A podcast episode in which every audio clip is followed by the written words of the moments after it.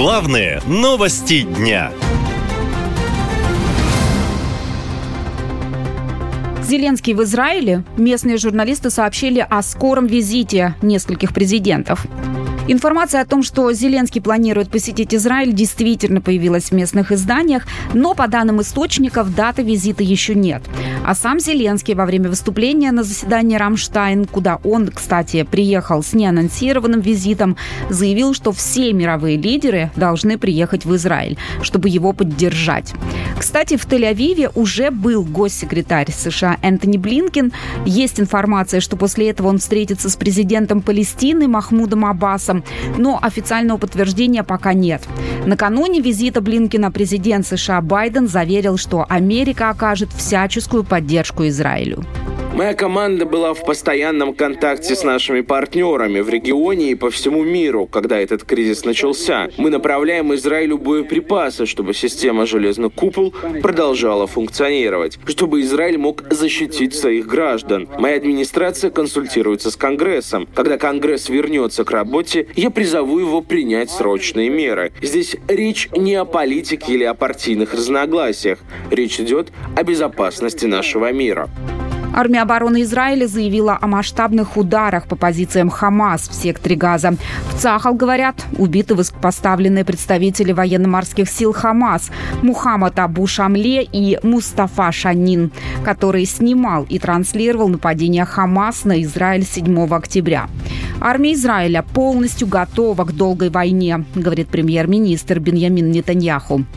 Я знаю, что мы все хотим немедленных результатов. Это займет время, но я обещаю вам, дорогие граждане Израиля, что в конце этой кампании все наши враги поймут, что нападение на Израиль было серьезной ошибкой. То, что мы сделаем с нашими врагами в ближайшие дни, отразится на них на многие поколения.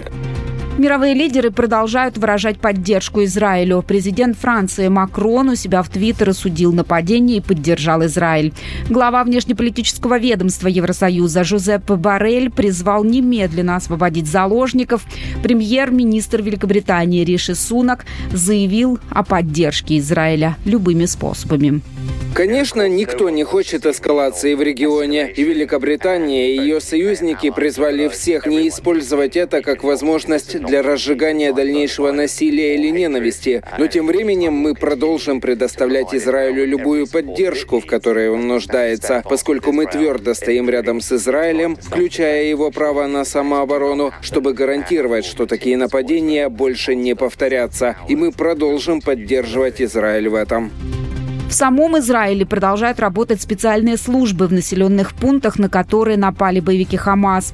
Община Кибуц Кфар-Аза в трех километрах от сектора Газа стала подтверждением зверств боевиков. По данным израильских военных, Хамас убили там 200 человек, в том числе 40 детей. Выжившие военные описывают случившееся как ад. Когда мы вышли из кибуца, мы прошли через сам кибуц, который большую часть времени находился под обстрелом. Мы увидели масштабы хаоса.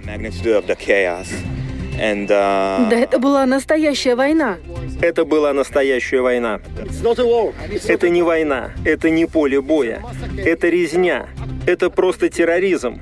Вы можете увидеть сами, вы можете увидеть то, чего я никогда не видел за всю свою жизнь.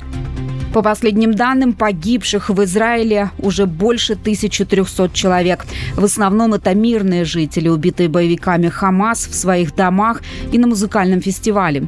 Израильские военные говорят, цифры не окончательные, потому что еще идут поиски погибших и опознание тел. Наша лента.